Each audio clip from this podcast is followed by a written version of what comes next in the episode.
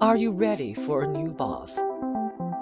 Your happiness and success in your job has a lot to do with the relationship that you have with your boss. You might spend a long time building this relationship, but people move on, and one day they might leave. You find yourself reporting to someone new, and you want to establish their trust and respect quickly. The first step you should take is to build in some networking time with your boss, whether it's coffee or scheduling some time in a calendar for focused discussion.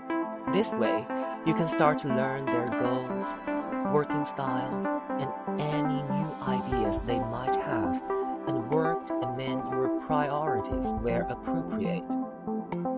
Be proactive in terms of identifying where they might need help. That's an easy way for you to secure some quick wins to help them shine, which builds goodwill quickly.